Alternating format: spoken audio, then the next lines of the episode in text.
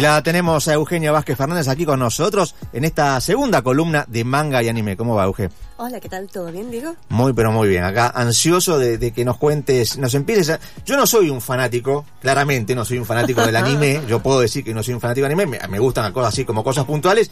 Pero este, estoy deseoso de aprender porque es un mundo que me, que me cautiva, pero no sé, que no sé nada prácticamente. Ven al lado oscuro. Exacto, es la, es la intención, es la idea. Por eso este, dijimos, este año tenemos que tener una columna de manga y anime con alguien que sepa mucho del tema. Claro. Ay, muchas gracias, me siento muy honrada. Ah, ¡Qué alegría! Bueno, primero que nada les tengo algunas noticias. Dale, A ver, dale. ¿qué pasa si mezclamos Harry Potter, My Hero Academia y One Punch Man? Chan, pasa Mashle, un anime que trata acerca de un joven que eh, vive en un mundo que tiene magia y logra entrar a una academia mágica sin tener ningún tipo de poder. Básicamente a base de esfuerzo, entrenamiento duro que le termina dando un poder sobrehumano.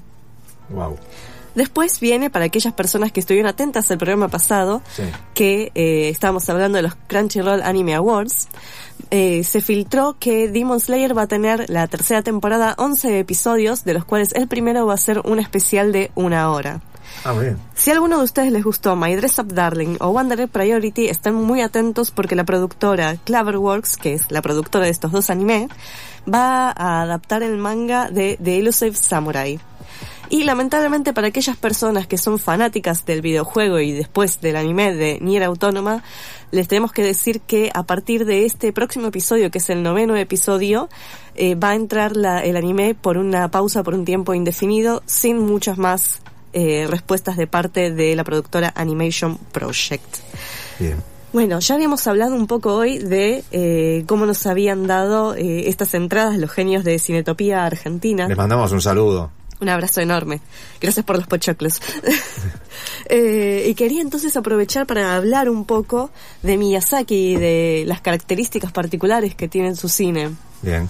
Una de las cosas importantes que remarca mucho Miyazaki es el vínculo de la humanidad con la naturaleza, con el medio ambiente.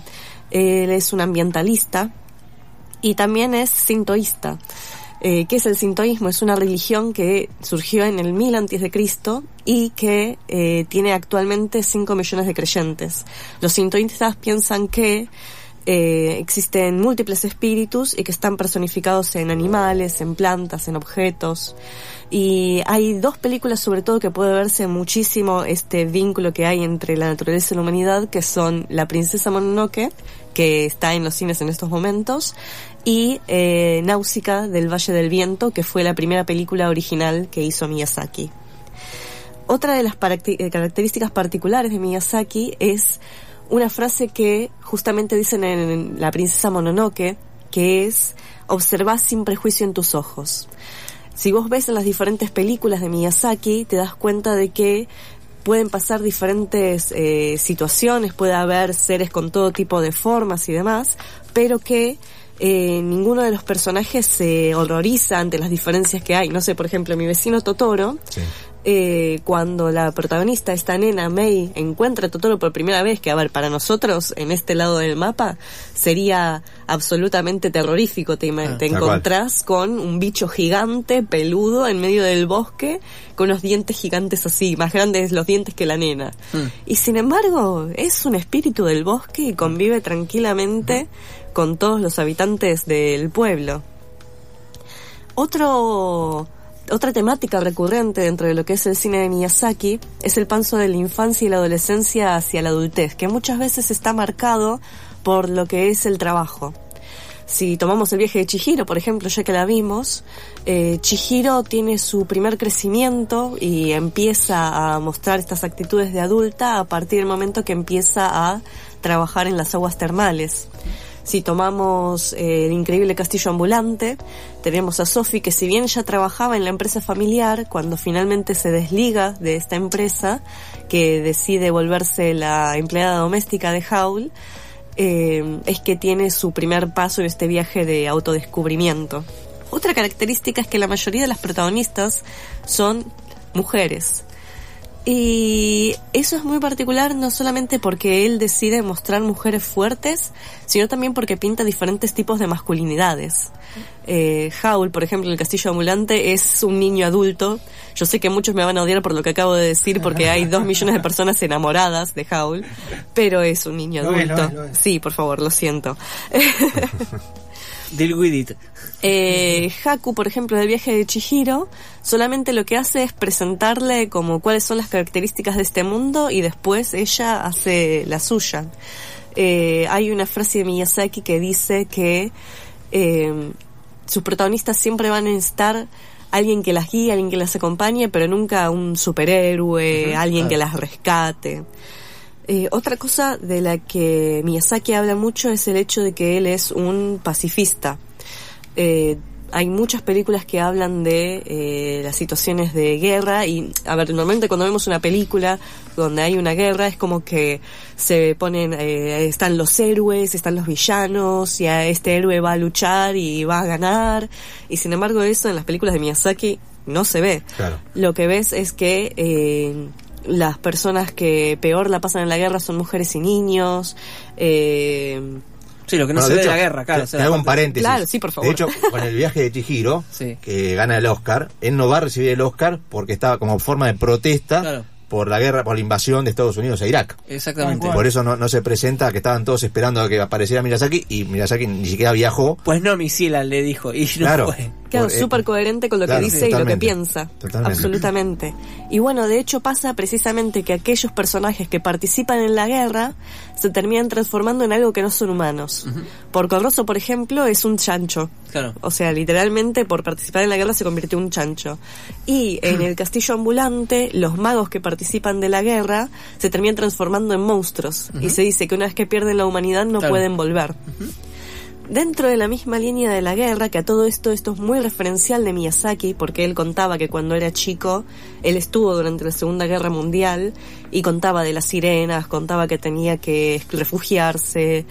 Eh, hay algo muy particular de Miyazaki y es que él es un fanático de los aviones. Sí. Su papá era un ingeniero aeronáutico y fue director de eh, una de las compañías que manufacturó, manufacturó los aviones que se usaron durante la Segunda Guerra Mundial. Mira. Y hay algunas películas que exploran su pasión por el vuelo, va, en realidad muchas, porque tenés El viento se levanta, donde hay una escena que dice como qué pena que estos hermosos aviones están siendo utilizados para la guerra Claro.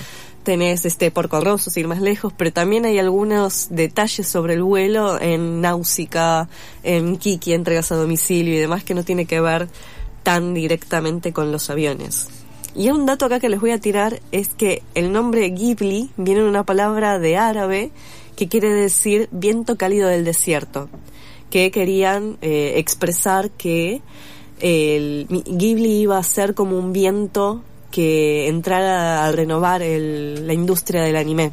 Eh, y a todo esto Ghibli es también un avión italiano del cual Miyazaki era fanático. Bien. Mira, ese dato no lo tenía. ¿eh? Sí, sí, datazo. Sí, Ricardo yo vengo acá con unas, vengo acá con unas perlitas que sí, les sí. digo.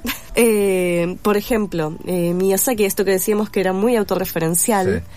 Eh, mi vecino Totoro trata sobre dos niñas que quedan mucho tiempo en el campo solas porque su papá está yendo todo el tiempo a trabajar o a cuidar de la madre Que que la está madre enferma. internada, sí. Claro.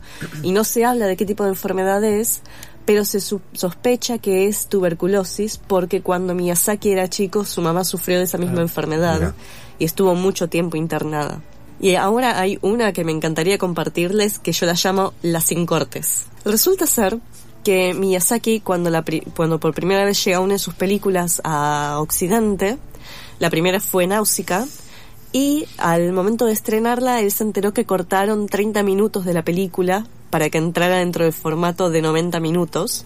Y esto a él no le gustó nada. Un sacrilegio. Sí, sí, sí. No, no, no tenía ningún tipo de sentido la película como había quedado. Cuestión que él puso una cláusula a partir de ese momento que nadie iba a poder editar sus películas. Después vino Disney e hizo algo hermoso que fue básicamente agarró Kiki entregas a domicilio y le modificó la banda sonora y le modificó el final. Ah, tranca, tranca. ¿Para qué te traje? Claro, ahí se armó otra, claro. Claro, no, no, y se armó una más. Claro, sí, sí. La última fue con La Princesa Mononoke, cuando un productor de Hollywood, Ha- Henry Weinstein, personaje nefasto. Harvey, es el- sí, sí, sí, Harvey, sí, sí, gracias. Harvey, Harvey. sí. Me falló Claro, eh, sí, la bueno. anotación, no estaba mirando. Eh, eh, sí, nefasto por donde lo mire, claro. Sí, sí.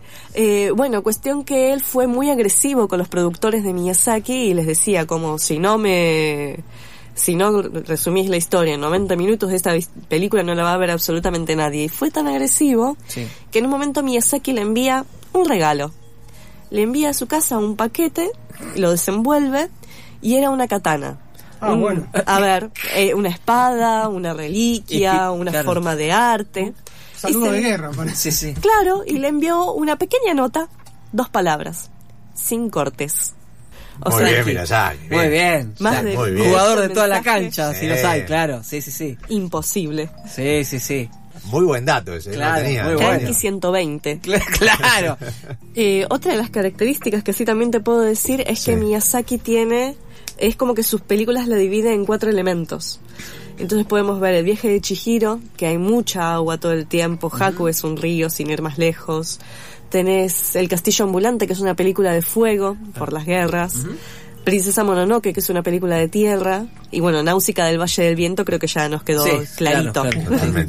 Y bueno, esas son un poco las características del cine de Miyazaki. Si quieren, nos podemos quedar dos horas más. Yo estoy seguro que Leo se está conteniendo para hablar, así que le voy a dar la palabra, porque yo le dije, déjala hablar, Claro. no me la interrumpas mucho, porque si no, este, no, empezamos a abrir Te, ventanas. te dardeamos como un amable. tigre, claro. Pero ahora sí, Leo, ahora Dale, podés, dale. Bueno, les agradezco por darme el por espacio, me encantó, un montón de cosas no las conocíamos, como, como tanto como Diego como César, y nos sorprende, pero Miyazaki es una persona que, que hizo series, que empezó haciendo series y personajes quizás de otros creadores, y después este, llegó a su camino propio, su propio estudio, se lo considera como el Disney este, japonés. Y lo que decías de la princesa Mononoke es tal cual en esa película se ve mucho la relación del hombre con la naturaleza, eh, digamos el conflicto que uno lleva a la explotación de la tierra, o sea, hay, hay pocas películas de animación que lo traten de una forma tan concreta ese tema. Sí, me quedé pensando, digamos que Disney puso una vara, pero Miyazaki puso otra. O sea, no los comparemos como Sí, es eso- el Disney. Eso, eso es bajarle el precio, es decir, es el No, Disney o sea, japonés, ¿no? Es, es como bajarle el precio. es porque- es pero es verdad, igualmente, no, es algo, algo- no es algo de Leo. Voy sino a que decir algo muy personal. Voy a decir algo muy personal. Para mí, la animación japonesa le pasa el trapo fuerte en cuanto a animación y en cuanto a contenido. A contenido, Ah, sí. pero cuando, cuando son eh, cuando son producciones este así digamos este Y igual hay, que pensar que a Disney Miyazaki la verdad que no no no no hay comparación o sea Disney está todo muy lindo es muy esto es muy Pero es cierto lindo que para- verlo pero Es cierto que para aquel que no sabe de animación Sí. ni de, de- de animación eh, de anime, Sí. es decir, mi, mi- mi vieja, vos le decís, ¿quién es Sí. Miyazaki? Ahí, Entonces ahí le decís, sí, es como el Disney de Japón. Claro, sí, ¿Me sí, ¿Entendés? eh, eh, lo- Pasa un poco sí, por ahí. sí. Pero en realidad es bajarle el precio. sí porque- no no los japoneses animan mucho mejor y tienen mucho mejor más contenido más dramático más para adultos digo, es, es otra cosa es un eso. lugar común, pero lo que sí tiene en común con Disney u otras grandes empresas es que tienen parque propio, tienen tiendas de juguetes propios, o sea, llegó a esa masividad de colocar más allá del tema audiovisual, sino que los personajes tienen mucha presencia en la cultura diaria de chicos, Claro. de grandes, de Claro. jóvenes. O sea, en eso sí se lo puede ubicar. Te tengo otro dato. Upa. ¿Sabes por qué Totoro es la imagen de Estudio Ghibli? No. Porque básicamente las películas de Estudio Ghibli estaban como cerrando caja. Era un, hacemos una película, llegamos justo a cubrir. Hacemos otra película, llegamos justo a cubrir. Y lo que pasó con Totoro fue que por primera vez se les habían acercado con una propuesta de hacer merchandising. Y gracias a esta propuesta que empezaron a vender peluches, monederos y todo lo demás de Totoro, es que finalmente Ghibli pudo... eh, Llegar a fin de mes, básicamente. Claro, sí, sí. Y se salvaron básicamente por Totoro. Ah, por eso Mirá. es que el símbolo... Por eso es la mascota. Sí, Claro, sí, bueno. claro. Muy buen dato. Bueno, algo bueno de eh, Ghibli en general, no solamente Miyazaki, también démosle un poco de espacio a los demás creadores, pobrecitos, es que es eh, una forma muy fácil que la, tiene, ge- que la gente tiene de entrar al mundillo del anime. De hecho, me pasó una vez en la facultad que estábamos hablando con una profesora que ella estaba muy negada del anime, decía que no, que eso era toda una porquería que salía como serializada. Y dije, bueno, pero Miyazaki dice, no, no, no, Miyazaki es otra cosa, eso no es anime. Y es como, a ver, anime quiere decir dibujo animado. E es dibujo anim de Claro. animación. Sí, sí. Como, Tal cual. Y bueno, animar es dar vida, ese es el significado de la palabra de anima, ¿no? Exacto, de animar sí, sí. es dar vida. Bueno, me encantó, me encantó y me parece que voy a aprender mucho de acá, ¿eh? Sí, sí, Este- sí, esta sí. temporada de retro, a Nico también le gustó. Mañana viene con la gorra de, de- la próxima programa con la gorra de Miyazaki. Bueno, quiero decir que Leo, cuando le dije que hoy venía Euge, ya se vino, se vino, Ah, este, Tuneado. eso vino tuneado ya con la remera, sí. ¿no? Este, Eh, O sea, está, para los oyentes está disfrazado de Totoro en este momento. Tiene un peluche de Totoro. No, de la princesa Mononoke, si se quieren imaginar. ¿Cómo te encuentran en redes, Euge? Es Madeleine Reviews, escrito Madeleine Reviews. Ahí está. Madeline Reviews, así la encuentran a Euge en redes, que aparte este tiene su canal de YouTube, ¿no es cierto? También. Sí, así es. Somos una comunidad muy chiquita, pero sí que son todos bienvenidos. Está muy bien, está muy bueno. Euge, me encantó, gracias, te esperamos en 15 días. Por ¿eh? favor, sí, un placer. Va de retro.